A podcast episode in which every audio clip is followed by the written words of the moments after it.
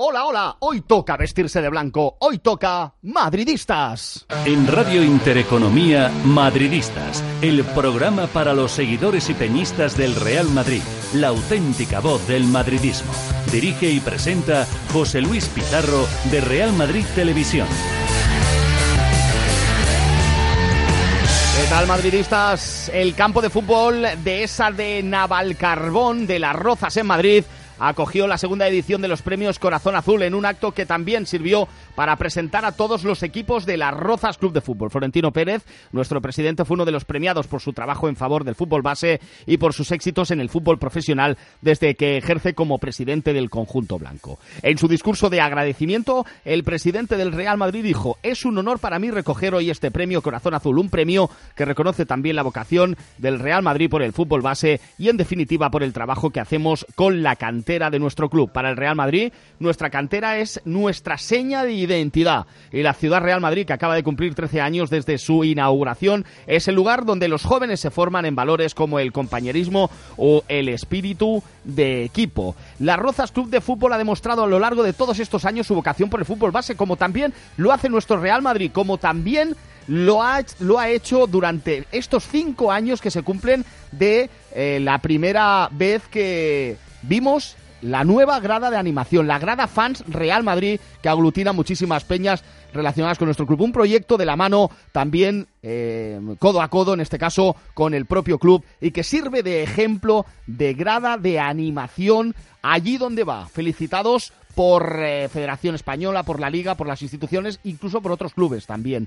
De ello hablaremos, pero con las mujeres de la gran animación a lo largo de este programa. También eh, nos iremos, contactaremos con Sergio Fresán, de la Peña Madridista Garnacha Blanca de Navarra, en este caso, que inauguran este fin de semana su peña en un entorno precioso, en Olite, en Navarra. Todo ello en el Madridistas de Intereconomía. En controles, Luis Pérez. Saludos, José Luis Pizarro.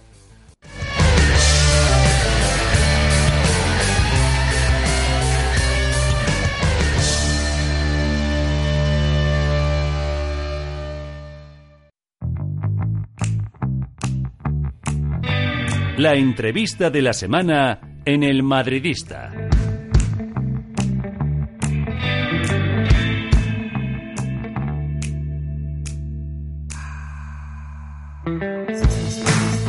Momento de la entrevista en nuestro programa en el Madridistas a través de todas las frecuencias de radio e intereconomía para todo nuestro país, siempre haciendo madridismo, madridismo en clave positiva, del bueno. Y por ello tenemos hoy, eh, aunque digamos que tenemos que poner un poco en contexto a los oyentes también, esta entrevista eh, fue grabada, digamos, ayer para los que nos estéis escuchando el sábado, eh, momento además en que encontrábamos en plena preparación de la inauguración de una nueva peña madridista en Navarra, una tierra muy bonita, una tierra muy hospitalaria, con gente muy, muy maja, muy noble y con muchos madridistas también, con 13 peñas madridistas y esta, si no me equivoco, va a ser la número 14. Eh, le damos en este caso las buenas tardes a Sergio Fresán, de la Peña Madridista Garnacha Blanca. ¿Qué tal? Muy buenas tardes, amigo. Hola, buenas tardes, ¿qué tal? Gracias por estar aquí con nosotros en el programa y sobre todo enhorabuena, ¿eh? hay valientes esos madridistas en una zona además históricamente merengue, ¿no? Por la trascendencia de dos jugadores históricos nuestros como son Rafa Marañón y Félix Ruiz, ¿verdad Sergio?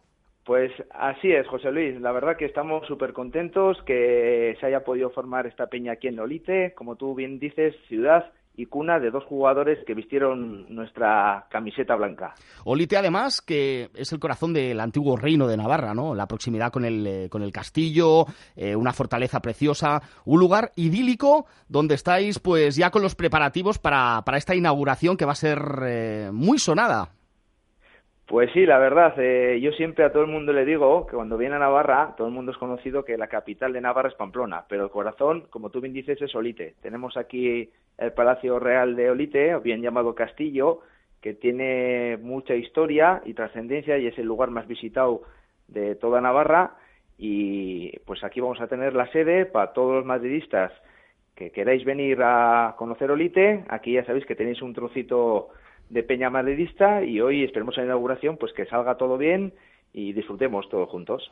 Eh, Sergio, ¿cómo nace la iniciativa de crear una peña madridista? Un poco también por, por las raíces históricas ¿no? que tiene en cuanto a la relación histórica que tiene Olite con el, con el Real Madrid, pero imagino que también por la, la trascendencia social o por el número de aficionados ¿no? que tiene la localidad y la comarca.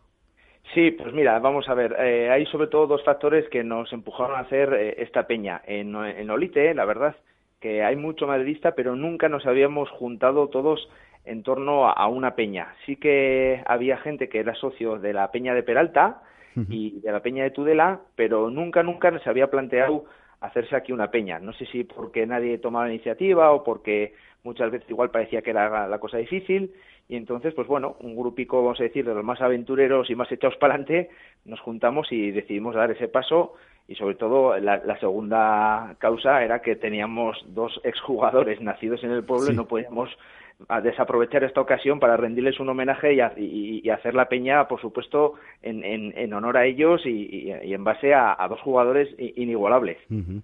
Eh, actualmente, ¿cuántos socios dispone la peña ahora en, vuestro inicio? Porque lleváis tiempo funcionando como, como entidad de apoyo al Real Madrid sin ser peña oficial, encontrándoos en algún lugar. Sí, vamos a ver. ahora mismo la peña somos pocos, somos 70 eh, la gente estaba esperando un poco a la inauguración, a la inauguración de esta noche, porque todavía no se lo creía y esperamos que a partir de ahora pues se vaya aumentando la gente y luego pues eso llevamos funcionando, pues va a ser en noviembre, va a ser dos años que empezábamos a juntarnos en la sede de un bar que en la plaza central de, de Olite, nos dejaban la, parte superior y ahí nos juntábamos pues los miércoles y los martes a ver los partidos de Champions, algún partido de Liga, los derbis también. Entonces empezamos a funcionar no de manera oficialmente, pero extraoficialmente pues casi hace dos años. Maravilloso, como para no creérselo, nada más y nada menos que en el parador de Olite vais a celebrarlo, ¿no? Sí, señor. Aparte tenemos un pequeño enchufe porque el presidente de la Peña, que es Abel, es el jefe de cocina del parador. Entonces nos lo ha puesto muy fácil. ¿Y va a hacer de presi o, va a hacer de maestro de ceremonias del parador? Pues no las dos cosas. No sé si va a tener que salir con, el gorro de cocinero a dar el discurso, porque la verdad es que él está, la verdad, muy involucrado con la responsabilidad que tiene, pues eh, va a intentar pues hacer un huequico y, poder estar en los dos sitios a la vez. Entonces, a ver cómo, cómo se lo monta. Pero vamos, seguro que, va a salir todo bien y seguro que vais, con mucho cariño. Desde luego, vais a estar a la altura. Eh, la prueba está en, el gran reconocimiento por parte del club, también enviándoos a dos exjugadores, aparte de, Rafa y de Félix. Vais a tener la presencia de, de, Paco Bonet y, de Rubiñán también. Y de, Rubiñán, la verdad que estamos súper Dos defensas de dos épocas diferentes.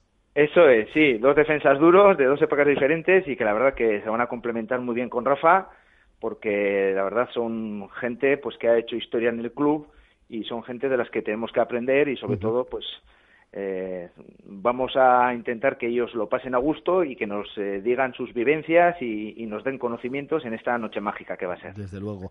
Pero no solo se va a quedar en la noche de hoy, sino que mañana los actos siguen, ¿no? Sí, pues tenemos la suerte, como tú bien has dicho, que tenemos aquí un Palacio Real, un castillo que es impresionante, que es digno de ver y, por eso os he dicho antes que estéis invitados. En Olite es, nuestro icono. Eh, mañana a la mañana les haremos una visita turística por Olite, por el castillo y luego también es una de las cosas reconocidas Olite, que es la capital del vino de Navarra. Aquí está la sede de la denominación de los vinos de Navarra. Entonces tenemos también aparte unas cuantas bodegas y hay ¿Competencia de La Rioja o no? Hombre, La Rioja, pues ya sabemos que siempre se lleva el, buen nombre de los vinos de La Rioja, pero aquí en Navarra no, no tienen nada que envidiar sus buenos vinos porque aquí también tenemos buenos y, de buena calidad. Qué buenos caldos hay en España, como buenos madridistas como vosotros en este caso, ¿no? Que, además emprendéis esta, esta aventura en la que imagino que, tendréis muchas cosas pensadas a lo largo del año, cosas relacionadas yo creo que un poco con la gastronomía, también con la, con la historia. Eso puede ser un punto muy atractivo de, de cara a otros madridistas que puedan pasar algún día por vuestras tierras y iros a ver, ¿no? Pues nosotros siempre hemos dicho que si algo podemos vender aquí en Olite es nuestro patrimonio. Eh, cualquier madridista que se acerque por Olite, a partir ya de hoy sabrá que hay una familia blanca y se podrá poner en contacto con nosotros y nosotros podemos enseñarle tranquilamente Olite para que se sienta acogido a gusto en un ambiente madridista que, nunca va a olvidar. ¿En qué dirección estáis situados exactamente? Pues estamos, eh, la sede, que es donde nos juntamos, eh, se llama el Bar La Fragua Es un bar que está céntrico, es el más conocido prácticamente de Olite, que está en la, en la plaza central. y, ¿Cómo se llama la plaza? Eh, la plaza eh, Carlos III el Noble. Carlos III el Noble, perfecto. Sí, es el, el, rey, el famoso rey que mandó construir el castillo de Olite. O sea, tiene su historia también. Muy bien, muy bien. Todo muy histórico, muy bonito, muy idílico, ¿eh? Muy idílico, la verdad. Yo os invito a todos, yo espero que José Luis vengas también un día a Olite. Estaré encantado, ya sabes que voy en enero para, para allá. Pues allá... Invitado además por un buen amigo tuyo, Alberto Tañine, de la Peña Madridista de Peralta, con la que imagino, imagino que entre las peñas allí tenéis una, una relación muy buena, muy cordial, ¿no? Muy cercana. Muy, muy buena relación. Además, con Alberto nos ha ayudado para empezar este camino. Él, la verdad, como lleva ya muchos años por delante nuestra, ha sido un poco, vamos a decir, nuestro guía y sobre todo pues el hermano mayor en qué fijarnos y, nos está ayudando en todo este proceso. Peña Madridista Pamplona Blanca también, con Gorka. Sí, pues mira, con Gorka no hemos podido contactar al final, no sé qué ha pasado. Pues vaya. sí, eh, con Gorka tenemos todavía pendiente de, tener una, un contacto así como... Fue la primera peña de Navarra que entrevistamos nosotros en el programa, en la edición de Cataluña. Ah, precisamente. Pues tenemos que conocerlo, así como tenemos contacto, jolín. Con... ¿Estáis muy lejos? Sí, hombre, nos pilla, son 45 kilómetros. Estamos más cerca de Peralta. En Peralta estamos a 15 kilómetros. Y entonces, pues bueno, más familiar. Pero bueno, en Tudela sí que, ah, como había socios de, Olite que estaba en Tudela, con en Tudela sí que teníamos más trato. Pero bueno, en, Pamplona también tenemos también gente que alguno que baja de Pamplona a Olite y esperemos tener contacto con ellos también. Bueno, pues todo será ponerse en contacto, ¿no? Entre todos y así hacer más fuerza entre las peñas maderistas de Navarra. Por supuesto. Una tierra histórica de, nuestro país y para el madridismo, Sergio. Por supuesto que aquí, además, es una de las cosas que tenemos en mente cuando haya que hacer una concentración de peñas de Navarra de madridistas, eh, nosotros estamos abiertos a que sea la sede Olite, pero vamos tranquilamente, y no es por despreciar a los demás sitios, pero Olite es un sitio inigualable que no lo tienen las demás peñas, no lo tiene. O sea, Olite, eh, no es que lo diga yo, lo dice la gente, es un sitio... Tú fíjate si es inigualable que Intereconomía, ahí tenemos precisamente un repetidor nosotros en Tafalla. Ah, pues está aquí a cuatro kilómetros. o sea que vais a escuchar el programa perfecto. Tenéis la antena al lado. Muchas gracias, Sergio. Gracias, pues Sergio Fresán, eh, miembro de la Peña Madridista Garnacha Blanca, de inauguración este fin de semana. Otra peña más que se une a las 2.200 y pico peñas madridistas que existen en, en nuestro país, casi mil por encima del, del siguiente equipo eh, de España. Y en este caso, pues sí, eh, muy contento de tenerte en mi programa, como siempre, haciendo madridismo y estando al lado vuestro. Pues José Luis, eh, muchas gracias a vosotros, muchas gracias a ti y encantados de aportar un, nuestro granito de arena a esta gran familia blanca. Que tengáis la mejor de las suertes, amigo. Muchas gracias, Majo. Tiempo de tertulia madridista.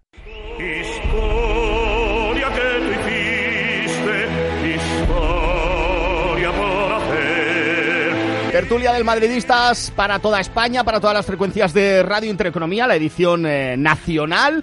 Y hoy realmente temática y emocionante. Hacía mucho tiempo que además estábamos un poco pensando, organizando en hacer un programa especial de, en este caso, las chicas, la parte femenina de la grada de animación. Una semana que ha sido especialmente, em, pues bueno, dedicada pues a ella, eh, debido a que lleva cinco años, una grada que es absolutamente modélica y que cuenta además pues, con todas las eh, felicitaciones y parabienes de todas las instituciones, incluida la Federación, la Liga una grada que, que, se construye siempre desde el madridismo y desde, y desde el cariño. Buenos días, Ana González del Arco. ¿Qué tal? ¿Cómo estás? ¿Qué tal? Buenos días. Muy Primavera blanca. Exacto.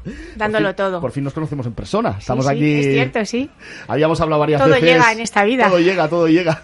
Habíamos hablado varias veces por teléfono y, como bien sabes tú, también hicimos un, programa especial de la grada con los chicos. Efectivamente. Y, y ahora os tenemos aquí pues en representación de, de un movimiento que yo creo que, tiene que existir en el Madrid, que se, empezó a hacer correctamente. Todo tiene un proceso, todo tiene un arraigo, un cuajo, hasta que llega el momento de que son cinco años ya y con una aceptación increíble y mejorando año tras año, ¿verdad, Ana? Sí, eh, nuestra intención siempre es seguir mejorando.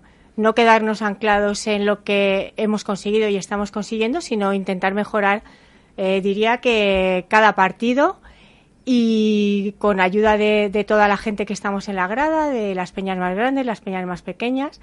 Eh, al final, unos y nosotros no, no avanzamos, entonces es lo más importante, seguir mejorando. Desde luego que sí. Bueno, quiero presentar eh, también, ahora sigo con, vosotras, pero quiero presentar a un compañero que además es copresentador de este programa, muchas veces eh, a, cargo también de, la edición nacional del Madridistas, como es Luis Alberto Reyes. Buenos días, Luis. ¿Qué tal, José Luis? Buenos días. Gracias por estar aquí con nosotros. aparte, socio compromisario del Real Madrid. Correcto, estuvimos en la asamblea hace poquito y bueno, pues un paseo ¿no? de, Florentino, tal y como se esperaba, aprobada la remodelación del Estadio Santiago Bernabéu 95% aproximadamente de, los votos y bueno, pues eh, un paseo, como, como todos los años. Desde luego que sí. Y, tú como socio compromisario y como socio del Real Madrid, habitual asistente al Estadio Santiago Bernabéu, eh, también orgulloso pues de, que exista esta grada, de que se haya de que bueno de que podamos disfrutar ¿no? de, de, esa animación del Real Madrid que da ese colorido y, esa musicalidad tan, tan bonita al estadio. Hombre, especialmente que se radicó la época anterior, que era de violencia, ¿no? Hace esta semana leía, no, recuerdo ahora el medio, decir, ultras del Madrid y del Atlético se citaron para, para pegarse, ¿no? Después del derby. Oiga, eh, ultras del Real Madrid, pues seguramente serán ultras del Real Madrid, pero en el, Estadio Santiago Bernabéu hace cinco años que no entran y este año les han vetado la entrada en el Castilla para que no, no la líen. Entonces a mí me hace mucha gracia, ¿no? En contra, el Atlético de Madrid si es un club que permite que entren en el estadio. El primero hay que decirlo, fue el Barcelona, fue nuestro eterno rival, pero oye, en este caso la porta chapó y Florentino cogió las riendas y a mí me dejó un poco impactado, ¿no? La anécdota que contó en la asamblea, ¿no? Que tenía pintadas en la tumba de, su mujer, de Titina. Yo creo que es la primera vez que lo di a conocer y, nos quedamos todos estupefactos. Sabíamos que habían pasado cosas eh, sí, lo sabemos perfectamente. Pero claro, que ya lo dije ya directamente el presidente como diciendo, es que vamos, es que hasta, hasta aquí podíamos llegar, ¿no? Al final es un tema personal suyo. sí, sí, adelante. Ahí no tiene que ser él el que lo denuncie. No, no, claro, lógicamente, claro. Bueno, pues eh, estoy muy contento de que estéis aquí en el programa. Yo creo que, que, lo vamos a pasar bien durante un ratito. Me vais a explicar un poquito eh, todas vuestras actividades y, lo difícil que, muchas veces es pues montar toda la, coreografía, los cánticos y cuál es el proceso, ¿no? Porque desde, desde fuera a lo mejor hay gente que le parecerá, le parecerá fácil, ¿no? Pero todo el trabajo que tiene y me gustaría pues eh, dar la bienvenida en este caso a Cristina Martín de, Veteranos. ¿Qué tal? Hola, buenas tardes. ¿Qué tal? ¿Cómo estás, pues muy bien. Pues encantada de estar aquí con vosotros y, nada, efectivamente, la grada pues es un compromiso de todos y sí, es, no es difícil, lo haces con, con, entusiasmo, entonces pues, pues todos somos una peña, todos somos una grada, le pese a quien le pese, y seguimos creciendo y bueno pues a cantar a animar y, bueno pues todo por el Madrid tampoco cuántas peñas constituyen ahora mismo la, la grada de animación cuatro principales eh, Primavera Blanca la clásica Norfan y veteranos. Hay un papel creciente de, la mujer también de la presencia femenina en sí no tiene nada que ver la grada fans es una grada antiviolencia para y por el Madrid el que permite que la mujer tenga cabida, total, porque no es más madridista un hombre que una mujer. No, desde luego. Entonces, bueno, pues como bien ha dicho Luis, eh, efectivamente se ha erradicado todo lo anterior y ahora pues la mujer cada vez va más al fútbol, se considera igual, o sea, Sofía hace una labor importantísima, eh, Ana, eh, Marta, todas, o sea, hacemos todo por todo. Entonces, pues bueno, fenomenal. En el caso de la Peña Veteranos, ¿sois muchas mujeres? Somos muchas mujeres, no, somos más hombres porque veteranos es una, una, una empresa, una peña, una peña muy grande. Sí somos muchas mujeres porque es una peña también muy familiar, pero no tantas en la grada. Me gustaría, ¿verdad?, que, que fueran más mujeres, pero bueno, somos bastantes, somos bastantes, no tiene nada que ver eh, en comparación con los hombres, no. Pero bueno, somos todos uno. Muy bien. Quiero presentar también, en este caso, a Sofía Stewart, ¿qué tal? De la clásica. De la clásica, sí, sí. Muy bien, gracias por estar aquí con nosotros. Gracias por la invitación. Sofía, em, la, grada, la grada de animación constituye también un, un, movimiento muy bonito en torno al Real Madrid, ¿no? Sobre todo para recalcar esos valores de, tranquilidad, de ir al fútbol en familia y demás. Em, ¿Cuál es el trabajo diario o el trabajo antes de cada uno de los partidos? Bueno, el trabajo es el amor que tenemos por, por el Madrid, las ganas de, ir a animar, no solamente de ver el fútbol, sino de, animar y dar nuestro apoyo al equipo y, disfrutar de, de, manera cercana de, nuestro equipo y de, nuestros colores. Vosotros como Peña La Clásica lleváis muchos años yendo al, Estadio Santiago Bernabéu, ¿verdad? Algunos años, pero de, como, como, grada, desde el principio. Desde el principio. sí. ¿Cómo recuerdas tú esos inicios en, en la grada? Nervios y sin saber cómo, cómo iban a salir las cosas y que no conocíamos, no nos conocíamos mucho entre peñas y eso ahora ha cambiado Es una completamente. manera de unir a las peñas Sí, sí, sin duda. básicamente de la Comunidad de Madrid, ¿no? En este caso, Ana. Sí, eh, ahí, a ver, la- las peñas fundamentales que tenemos, que estamos en la grada con entrada de temporada, como se denomina oficialmente, con abono para entendernos, que no es un abono al uso, lo quiero dejar muy, muy claro esto, ¿vale? Porque luego hay confusiones. Eh, la una cosa importante, que todo el mundo pasa por taquilla. Todo el mundo Sí, pasa por taquilla. eh, claro. A ver, la gente que tenemos, si quieres te lo explico Sí, sí, brevemente. Sí, claro, por supuesto. Eh, nosotras todas tenemos, eh, por ejemplo, y el núcleo principal de las, de las peñas tenemos la entrada de temporada que se denomina en el contrato que hemos firmado con el club, ¿vale? Es un abono, o sea, te da derecho a ir a todos los partidos de la temporada de cualquier competición. Pero con la diferencia de que cuando no vamos, lo cedemos al club. Esas entradas van a una bolsa para toda la grada, que son lo que llamamos entradas por partidos, ¿no? O cada peña lo puede denominar de una manera, que son las que disponibles en taquilla para completar siempre el aforo de nuestra grada de gente de nuestras peñas previa presentación de su DNI y pagar en la taquilla 10 concretamente del Estadio Bernabéu. Entonces, esa gente es la que disfruta del que yo no vaya, por ejemplo, cualquiera de la gente que tenemos abono que no asiste. De esta manera, la, la grada siempre está llena y gente también que cumple y está de acuerdo y participa plenamente, exactamente igual, de todos los principios de, de la grada.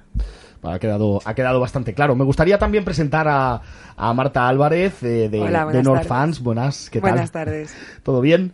Muy bien, aquí encantada. Muy bien. En cuanto a- al trabajo que se hace mm, a nivel de, de tifos, cánticos y demás, ¿cómo, cómo se organiza todo ese grupo?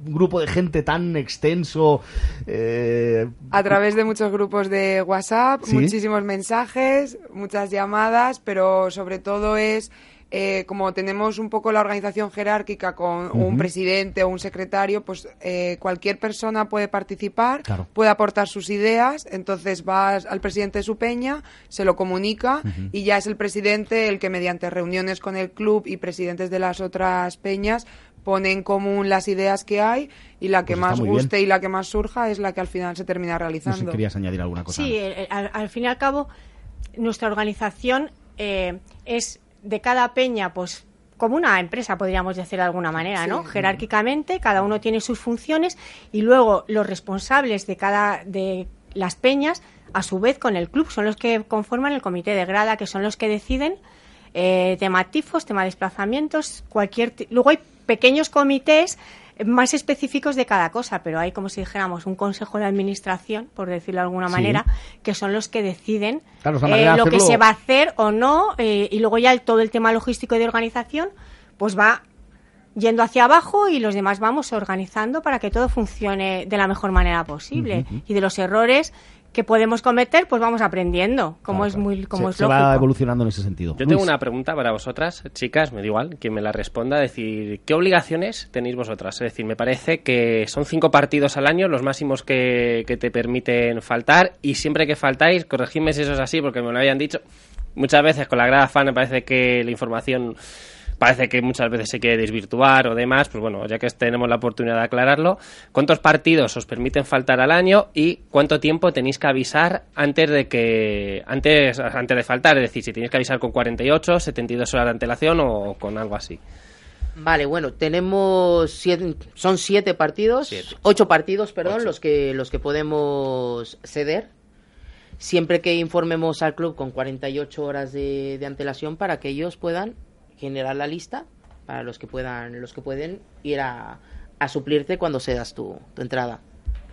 Sí, eh, o sea, es así. Al final todo tiene que tener un mínimo eh, de coordinación, tanto nuestro como con el club, y poner plazos muy claros, pues para que todo, para evitar eh, errores que, que nadie desea. Entonces, si todo se hace en los plazos que se marcan, que no son plazos porque sí, porque luego está taquillas, luego hay un montón de procesos internos que el club también necesita su tiempo para poder gestionar eh, toda la gente que va a ir, que no entra con huella, porque tengo que decir, es importante que todas las personas que tenemos entrada de temporada tenemos nuestra huella dactilar registrada y es por la que entramos al club, o sea, entramos a, los partidos, vamos, es nuestra huella la que nos identifica. Y hay una cosa que hay que recalcar, que le hemos hablado varias veces, Ana, que es eh, que todo el mundo que lo solicite puede estar en la grada de animación. Es decir, no, no es excluyente. No es excluyente siempre y cuando haya, pues, eh, cumplas una serie de, normas, ¿no? De condiciones, ¿no? Claro, para eso está, tú firmas un contrato con el club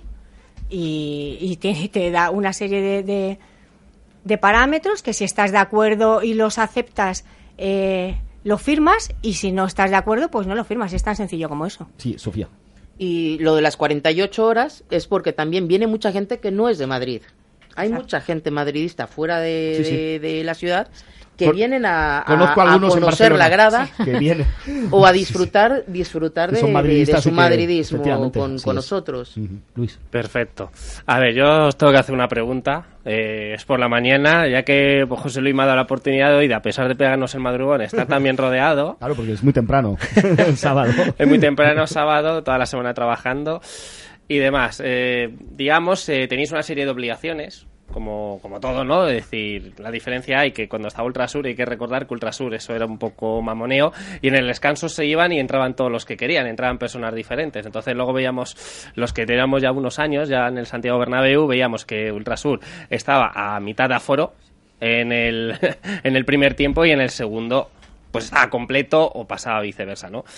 ¿Qué privilegios tiene, evidentemente tenéis que tener una serie de privilegios también, porque lógicamente tenéis una serie de obligaciones y como grupo de animación, ¿qué serie de privilegios podéis tener a la hora de, viajes? Porque en este caso, pues os tengo que preguntar por lo de Kiev, ¿no? Por lo de Kiev, en la asamblea se comentó, aclarárnoslo. Yo también soy socia compromisaria y estuve en la asamblea.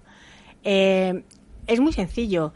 Lo que hemos hablado de todas las entradas de gente que no es permanente en la grada, cuesta un dinero. Desde 25 euros los partidos normales, 40 los intermedios y 70 los partidos top, digamos, como por ejemplo el otro día el del Atlético de Madrid.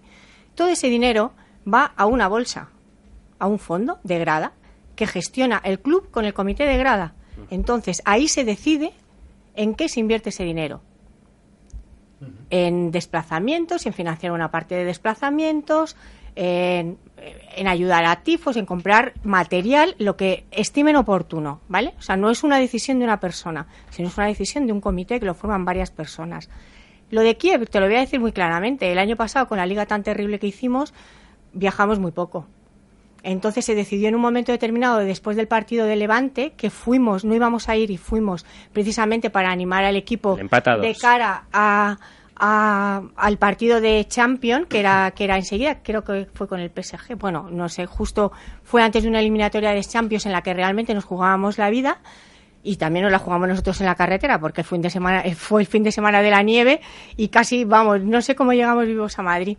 Entonces, lo hicimos, hicimos ese desplazamiento precisamente para animar al equipo y demás y a partir de ahí se decidió que ya eh, el dinero que había se invertiría, apostamos todo a, carta ganadora que fue llegar a la final de la Champions. Entonces, toda la gente que fue a, la final de la Champions se financió con ese dinero. Aclarado y muy importante además que lo hagáis porque en eso sí es verdad que se había creado cierta suspicacia y oye, pues viene muy bien que tengamos esta oportunidad y que se aclare. aparte, mm, bueno, también es una manera de, evolucionar, ¿no? Venimos de lo que ya sabemos que, que existía, ¿eh? a, hacerlo correctamente, que es como, como se tiene que hacer, ¿no? Una gestión absolutamente abierta y transparente. Eh, en ese sentido, yo creo que le da mucha fortaleza también que se gestione de esta manera eh, tan, tan fuerte, por así decirlo, ¿no, Marta? Pues sí, la verdad, nosotros estamos muy tranquilos porque trabajamos durante todo el año. Tan codo a codo con el, con el club, ¿no? Es, es importantísimo porque también te sientes muy, muy respaldado en ese aspecto y es que hay que ir de la mano, es que no queda otra.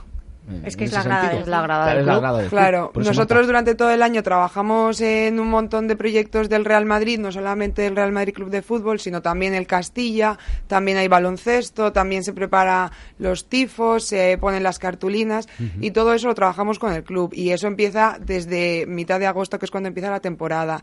Entonces sí que es verdad que, bueno, sorprende un poco que las suspicacias en torno a la grada y a los privilegios que tenemos eh, salgan siempre a partir de mayo, que es cuando se sabe que vamos a ir a la final. Pero bueno, cabe decir que todos esos privilegios los tenemos porque tenemos unas obligaciones que cumplimos desde mitad de agosto. No, hombre, perfecto que, que se aclare. Yo sinceramente era una Por de las es dudas que importante- tenía, no ya como periodista, sino también como, como socio, ¿no? Socio que, ¿verdad? Y es una de las du- dudas que tenía y, oye, pues gracias por, por aclararlo y evidentemente toda grada de animación tiene muchas obligaciones y yo veo lógico que también si tú tienes unas obligaciones, pues tengas que recibir también una serie de privilegios como todo en esta vida. Si tú una vez te comprometes a algo, te tienes que Pero ver bueno, también queda claro que los privilegios que tenemos en cuestión con el dinero, que al final es lo que a la gente Yo diría que no son el privilegios, morbo son, eh, es- dere- tienes son deberes, derechos, tienes derechos, claro. derechos y deberes. Estamos es, todo es el año. dinero que, realmente recauda la, gra- la, la grada para la propia grada.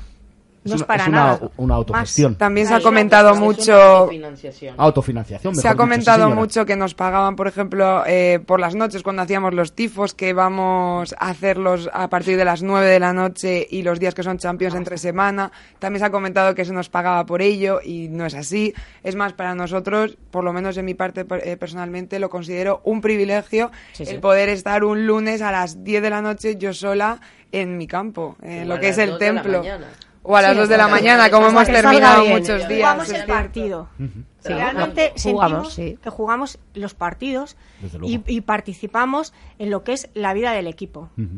Y de hecho el capitán, Sergio Ramos, nos lo ha hecho saber en un par de ocasiones o tres que nos ha venido a ver justo cuando ellos salían eh, concentrados, era cuando nosotros nos citamos a la gente para empezar a preparar cartulinas o bueno lo que lo que sea.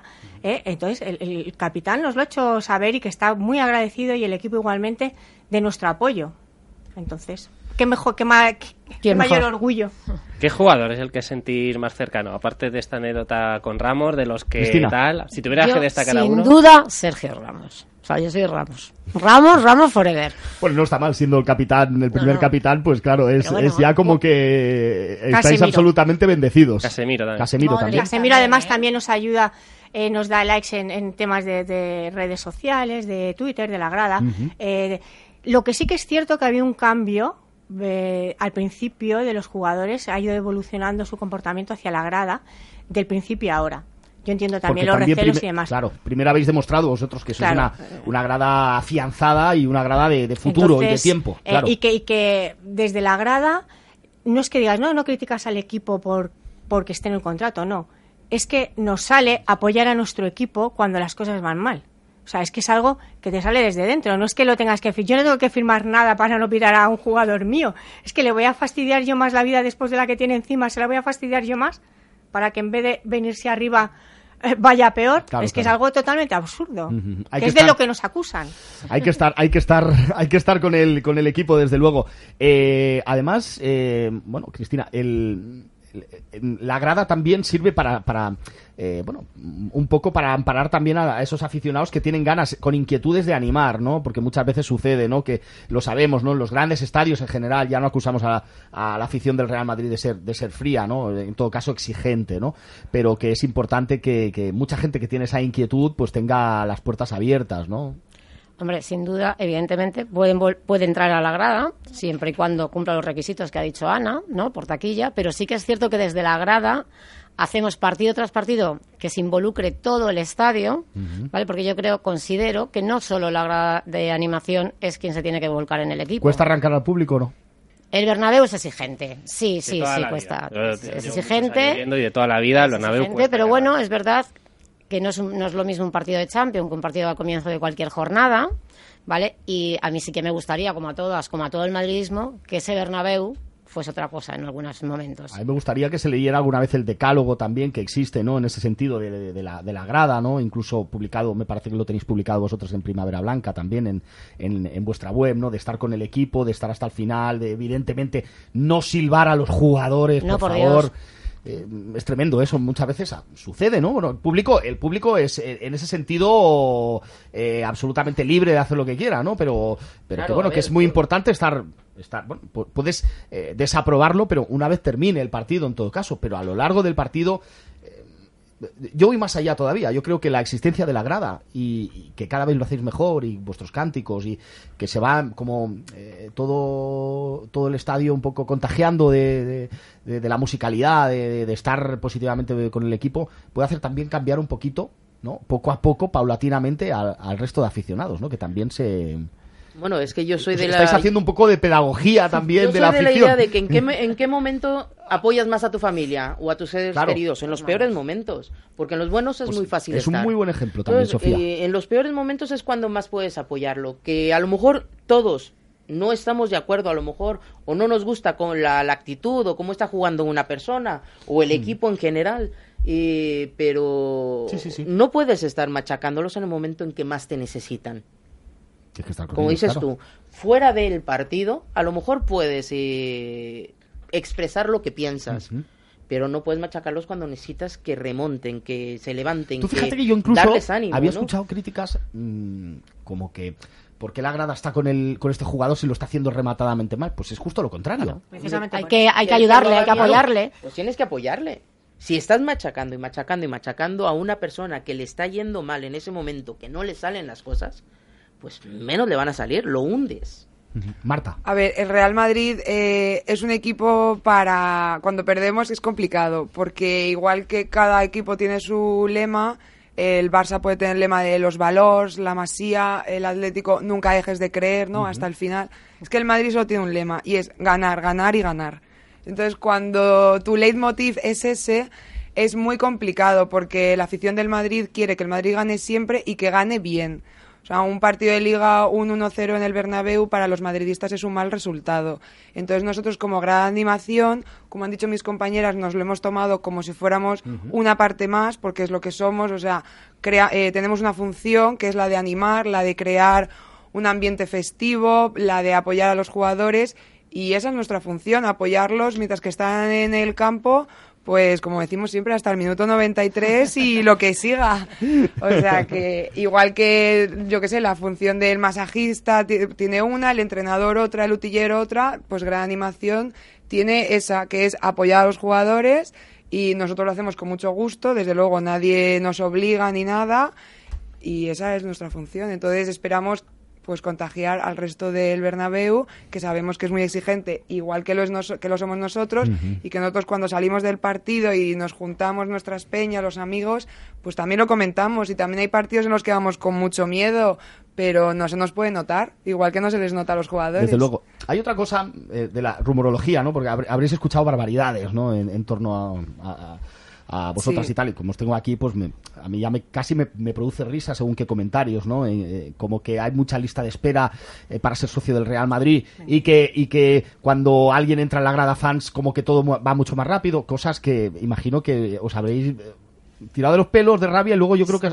hasta- os habréis reído, ¿no? Porque son, eh, es decir, mm, el Real Madrid es un club absolutamente estricto en ese sentido y absolutamente coherente con, con esas cosas y, y resulta... Sí, de hecho, Pero no, no, es que yo, es que incluso periodistas, ¿eh? Lo han llegado de a hecho, decir, la ¿eh? última vez que a mí el Madrid abrió cupo, abrió cupo abierto para hacer socios y abonados fue con Lorenzo San, el último año, que fue cuando me hice yo abonado, ¿no? Que fue un regalo que me hicieron mis padres allá, por su, fíjate, hace ya más 20 años.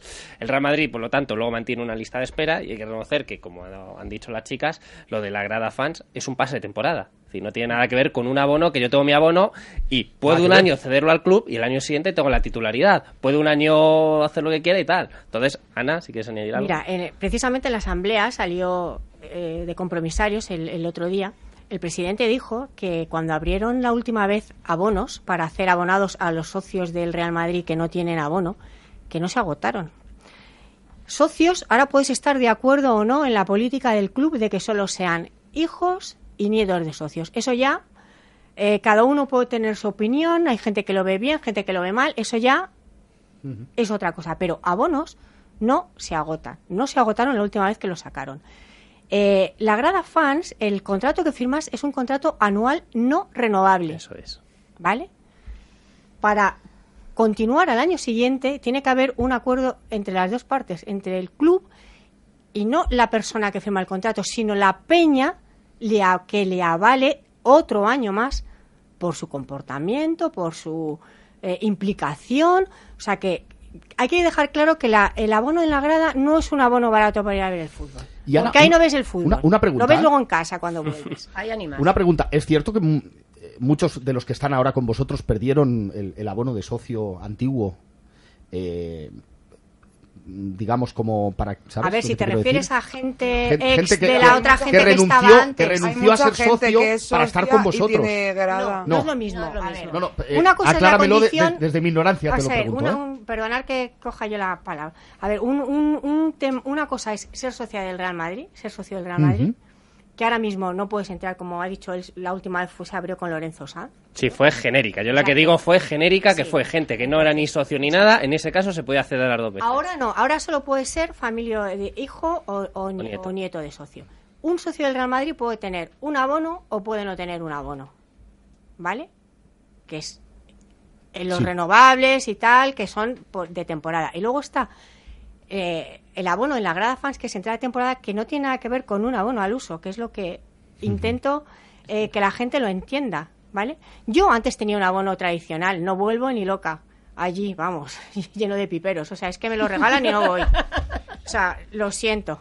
Entonces, eh, es otro concepto. Entonces, el, el, eh, el abono de temporada tiene una serie de condiciones y que a mí no me garantiza que, que yo el año que viene vaya a tener mi entrada de temporada, ni a ella, ni a ella, ni a ella.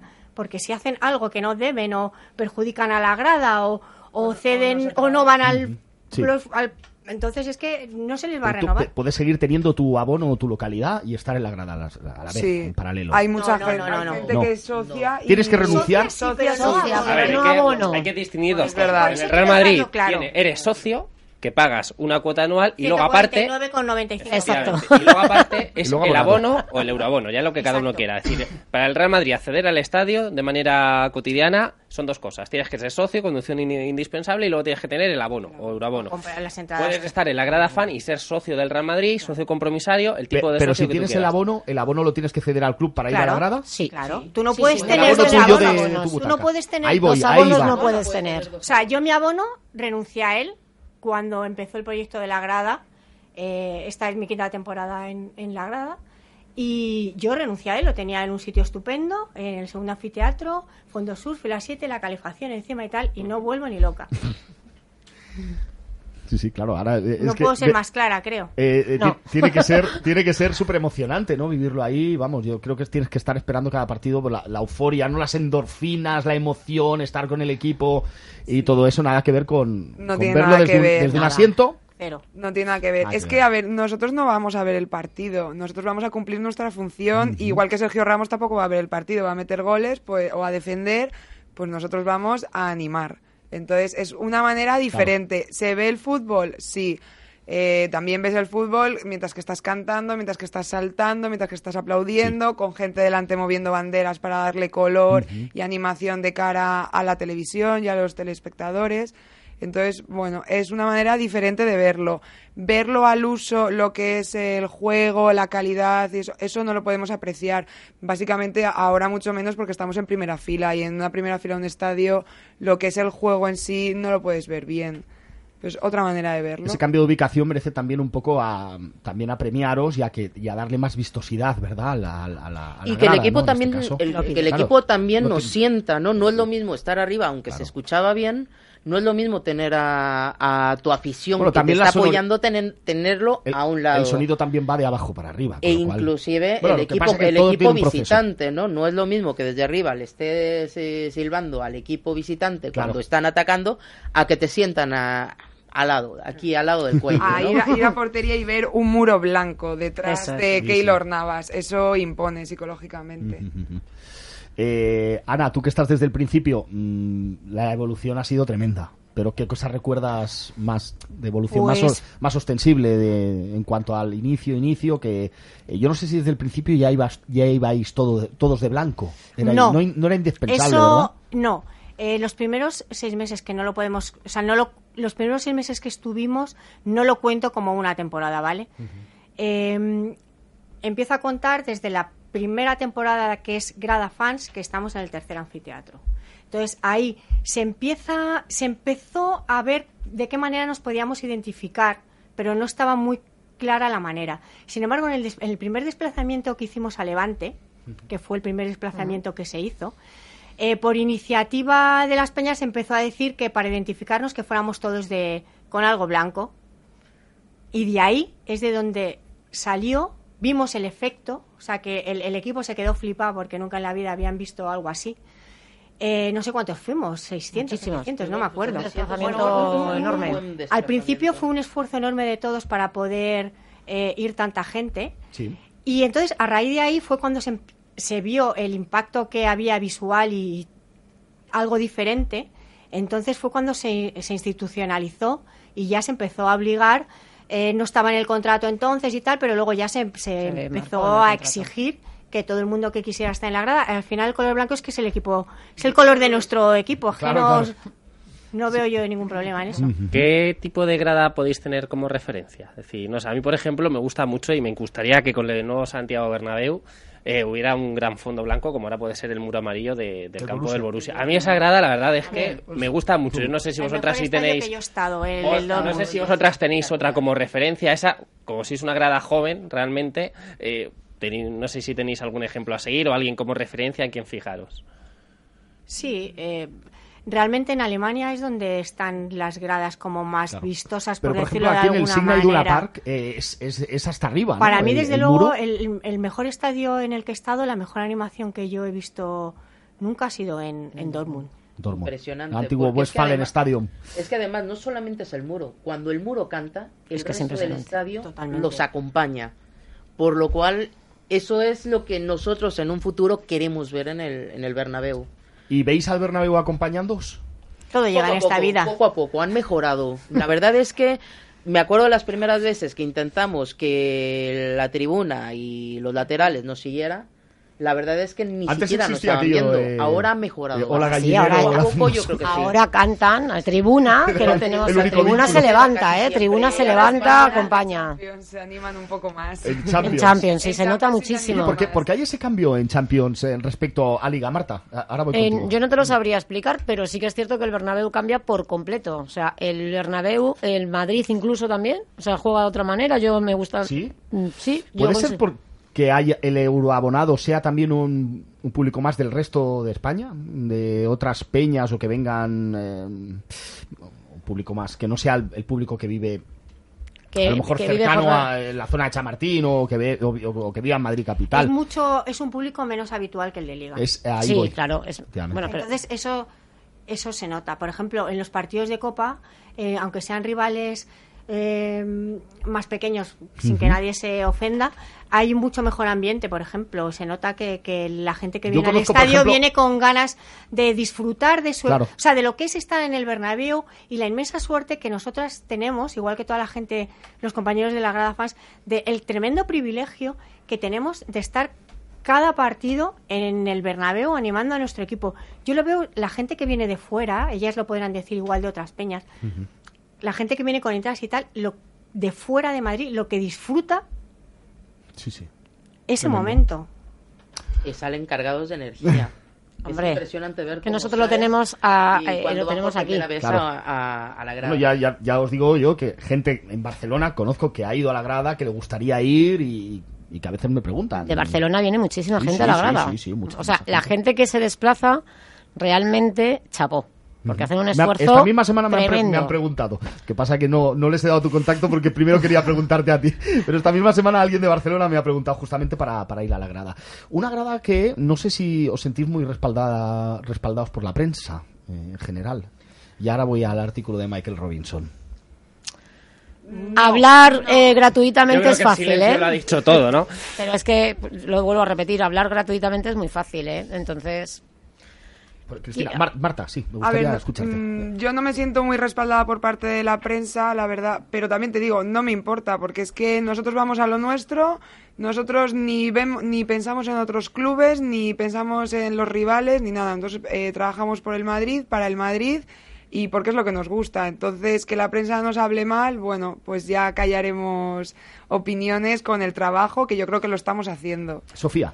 Aunque también nos gustaría y no tener tanta prensa en contra, porque ellos tienen un micrófono para llegar dentro y fuera del país. Prensa en contra del Real Madrid. en ¿Hablas contra de- del Real Madrid, o de la o del- grada? y, de la grada, no, en general, porque nosotros no tenemos un micrófono para llegar a tanta gente dentro y fuera de, de- de España para poder, eh, ya no solamente defenderte, sino compartir y que la gente conozca lo que realmente es.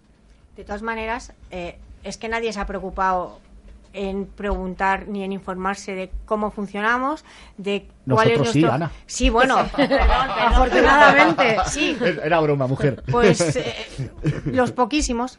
Entonces, eh, eh, hablar es muy gratuito, Aparte, ¿vale? bien desde el principio hemos estado incluso al lado Pero de, si a- a- errores- de Primavera Blanca. Pero desde, errores. Desde el primer momento. eh, claro que, que ha habido de- y, y se van eh, solucionando, se va intentando mejorar, pero nadie ha llamado al, ni al club ni a nosotros para preguntarnos ningún eh, cómo funciona, cómo no funciona, sino simplemente soltar eh, bolas y bulos y ya está. Entonces, con, no quiero dejar de lo de Robinson, porque la verdad yo me siento fatal. Eh, es el mal endémico. De todas formas, eso es el mal endémico del Real Madrid. No solamente os afecta a vosotras, No a la grada fans, sino que es al club en general. Esta semana hemos visto una encuesta que, que a mí me da vergüenza de Estudio Estadio, que encima sale con, con el dinero nuestro. Respecto a la asamblea, eh, tuve un Se- pequeño... se, lo han tomado en serio lo que dice 90 Minutos y lo de Tuve una Culevisión, Sí. eh, Culevisión española. Sí, ¿eh? en la Se- asamblea se tuve una pequeña discusión y, y José Luis también con, con Forjanes, el bueno periodista del diario Vas, pues que hizo un comentario pues un pelín machista, ¿no? De, de- del- de la asamblea de compromisarios y bueno, pues al final, pues al final es lo de siempre, ¿no? Es lo que le hemos pedido Es al que se tienen que hacer famosos hablando contigo, por ejemplo, Luis, tú que eres muy activo en las redes sociales y eres No, al final y- es que lo que le pedimos al club por activa y por pasiva, ya en este caso afecta a la grada fans que lo tenemos aquí, pero afecta absolutamente en todo. La rueda, la rueda de prensa de ayer de Lopetegui solo preguntas estúpidas, de verdad, no aportan nada. Esta semana en la COPE, que si un futbolista no tiene que levantarse a cuidar a los niños, es que está, es ¿Qué que está pasando con la es que- profesión? es que con perdón, Una pena. yo a veces, mal- yo a veces me alegra de no vivir de esto, tener otro trabajo, porque nadie me podrá meter en el saco de que, de que en el periodismo en la peor época estoy en ella. Pero es que es una cosa y sale afectado con todo. Ana. Es increíble. Yo, yo quiero dejar claro, de verdad, yo creo que hablo por mí, por todas mis compañeras y amigas y por toda la gente que estamos en la grada. Yo lo que no puedo tolerar, y no tolero, bajo ningún concepto, es que duden de mi pasión. ¿Vale? Y que digan que el club me dirige todo y demás. Yo no necesito estar en la grada fans para ir a ninguna final. Llevo yendo desde Ámsterdam me dirás qué necesito yo estar en la grada fans para conseguir ir a una final de Champions o de Copa del Rey o donde he querido y podido viajar cuando mis circunstancias me han permitido. Por lo tanto, yo no tolero al señor Robinson y a otra gente, nos llaman clac, nos llaman grada postiza, nos llaman de todo. Nadie puede dudar de mi pasión, ni la de Marta, ni la de Sofía, ni la de Cristina, que están aquí conmigo cuando estamos dejándonos la vida porque queremos, por nuestro club, porque lo amamos. Al y es que no hay más. contrario, o sea, estamos todo el día eh, dando ideas e incitando al Real Madrid a que haga más cosas y es el propio Real Madrid el que dice, a ver, cuidado, quietos, no estáis todavía a veces suficientemente maduros porque si fuera por nosotros creo que haríamos todos los desplazamientos, iríamos al Castilla todas las veces, estaríamos todo el día poniendo cartulinas y montando tifos, pero claro, eh, no se puede tampoco No tanto puede, porque si cada ocasión hacemos una fiesta especial... ¿Qué relación tenéis con el, con el baloncesto, donde existen pues eh, eh, ot- otras peñas y Bueno, que son, digamos, de toda la vida, ¿no? Como los Ojos del Tigre, por ejemplo. Sí, eh, a ver, el- nosotros tenemos mucha gente que, que es abonada de baloncesto, pero organizado como tal. Eh, no, no tenemos gente porque bueno también está los ojos del Bueno, tigre Berserk, cada uno está cada uno exacto claro. entonces Y tiene su- nosotros- su hábitat, claro no, Claro. ah, yo por ejemplo eh, no soy muy de baloncesto me gusta caer Mm. en Madrid pero por ejemplo no Hay un, hay un sector de, de- de madridistas en ese sentido que a veces son solo madridistas de, de baloncesto, es decir, está como un poco Sí. diferenciado. sí sí yo tengo Es muchos curioso, amigos ¿eh? que son madridistas solo de baloncesto Es como, como, Es como dos clubs en uno, ¿no? Eh, que entiéndaseme bien, ¿no? Pero que es, es así, ¿no? También los hay que les gustan los dos deportes, en este caso, ¿no? Sí, hay de todo, ¿no? Están los que el baloncesto quieren que gane el Real Madrid porque los gigantes son madridistas, pero no lo Madrid, siguen. gusta que gane el Madrid, y luego sí. baloncesto, yo de hecho tengo muchos amigos en 24 segundos en blanco que el fútbol, lógicamente, se alegran por el Madrid porque es su equipo, pero ni no sabrían decirte quizá ni la plantilla completa del Real Madrid. Igual que los de fútbol no te saben decir el roster de Pablo Lasso, eso no significa nada. Al final, todos este año sobre todo que hemos hecho doble campeonato de Europa, el único club en la historia en conseguirlo del deporte, pues eh, tan feliz de ir a la asamblea y ver la Euroliga, ver la Champions y cualquiera que vaya al museo, pues habrá que hacer ya tres museos o cuatro, esto ya es una cosa increíble, ¿no? Vamos a hablar un poquito de, de nuestro Real Madrid, que la gente pues parece que está muy muy triste, eh, Cristina, pero mm, tenemos mejores números que el año pasado en estas fechas. Tanto en su momento venerar a Zidane, que lo hizo muy bien, pero Lopetegui, bueno, somos colíderes de la competición, nos hemos dejado puntos, pero el que se supone que tenemos que batir como rival en el Campeonato Nacional de Liga se ha dejado puntos con equipos peores. Y esto es o ver el, el vaso medio lleno o medio vacío. Mm, hay mucho, eh, ¿cómo te diría yo? Muchas ganas a veces del madridista de autofustigarse después de venir de tres Champions y, y de decir, vale, se pueden mejorar las cosas, pero es que hemos empezado prácticamente de cero un equipo. A ver, como bien decía Marta, el madridismo es eh, muy exigente. Entonces, nosotros queremos ganar, ganar, reganar, tener la 14 ya, ser campeones de Liga, Copa del Rey y todo lo que se pueda ganar.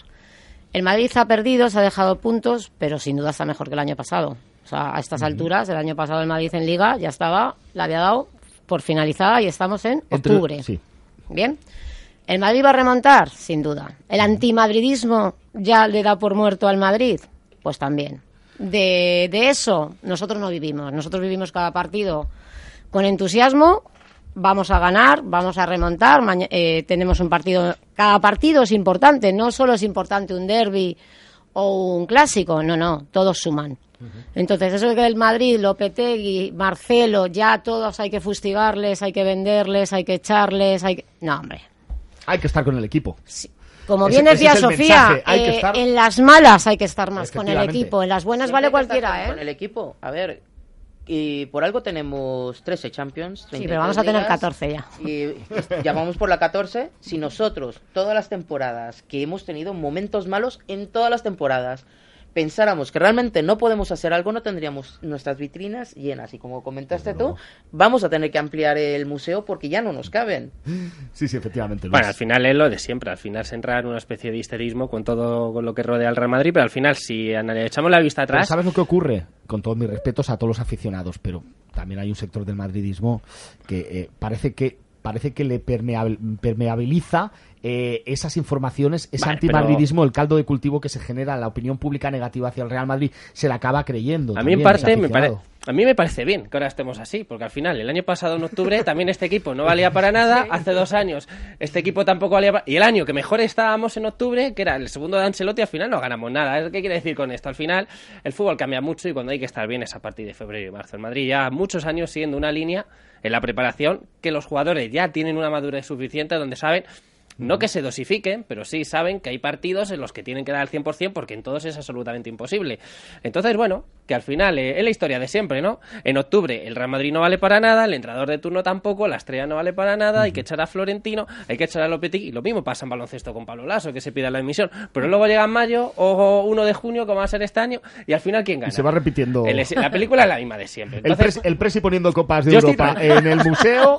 Yo estoy tranquilo. Ese es el final de la El película. Real Madrid le dice, yo creo que el Real Madrid, los jugadores, yo en parte creo que lo necesitan, tienen un poco esa parte de masoquista, ¿no? Que cuanto peor le dicen, sois unos desgraciados, sois muy malos, os va a golear el Paris Saint Germain, pues llegan y se crecen. Entonces, yo creo que a mí yo estoy contento. Yo al Madrid públicamente le voy a apoyar porque lógicamente no voy a entrar en ese juego, pero me gusta que haya ese antimadrismo porque desmotiva. Y si estos están motivados, ni equipo Y como nos dijo ayer Arancha Rodríguez eh, de la COPE en, en la edición de, de Cataluña, eh, el antimadridismo es proporcional al crecimiento del equipo. Y cuanto más hay, cuanto más antimadridismo hay, quiere decir que hay más madridismo y el Madrid funciona mejor. Sí. O sea, es casi, propor- casi inversamente proporcional, diría yo. Y, así terminamos esta tertulia, que se os ha pasado súper rápido. Sí, la verdad. Y hemos estado más de 45 minutos. Hemos estado muy más de fácil. 45. Muy bien, muy bien. Sí. Sí, sí. Así Muchas que gracias. muchísimas gracias a, A ti. a todas, a Cristina Martín de Veteranos, también a Marta Álvarez Andrés de Norfans, eh, a Sofía Stewart de La Clásica y a Ana González, que ya por fin nos hemos puesto cara, nos hemos Sí, conocido, hemos estado aquí de primavera, de primavera Blanca y enhorabuena por todo el trabajo que Sí, yo hacéis. quería de verdad daros las gracias por, por el apoyo y también por habernos dado oportunidad a las chicas de la grada, que todo el mundo pueda ver que, que en un mundo masculino nosotras también tenemos nuestro trocito. Ese es el, el mensaje que queda y, y- y muy bonito para cerrar eh, el broche de, como broche de oro de este programa. Gracias también por tu colaboración, Luis Alberto Reyes. Como siempre. Y, y nada, nosotros ya vamos despidiendo nuestro Madridistas en la edición nacional de hoy de Radio Intereconomía.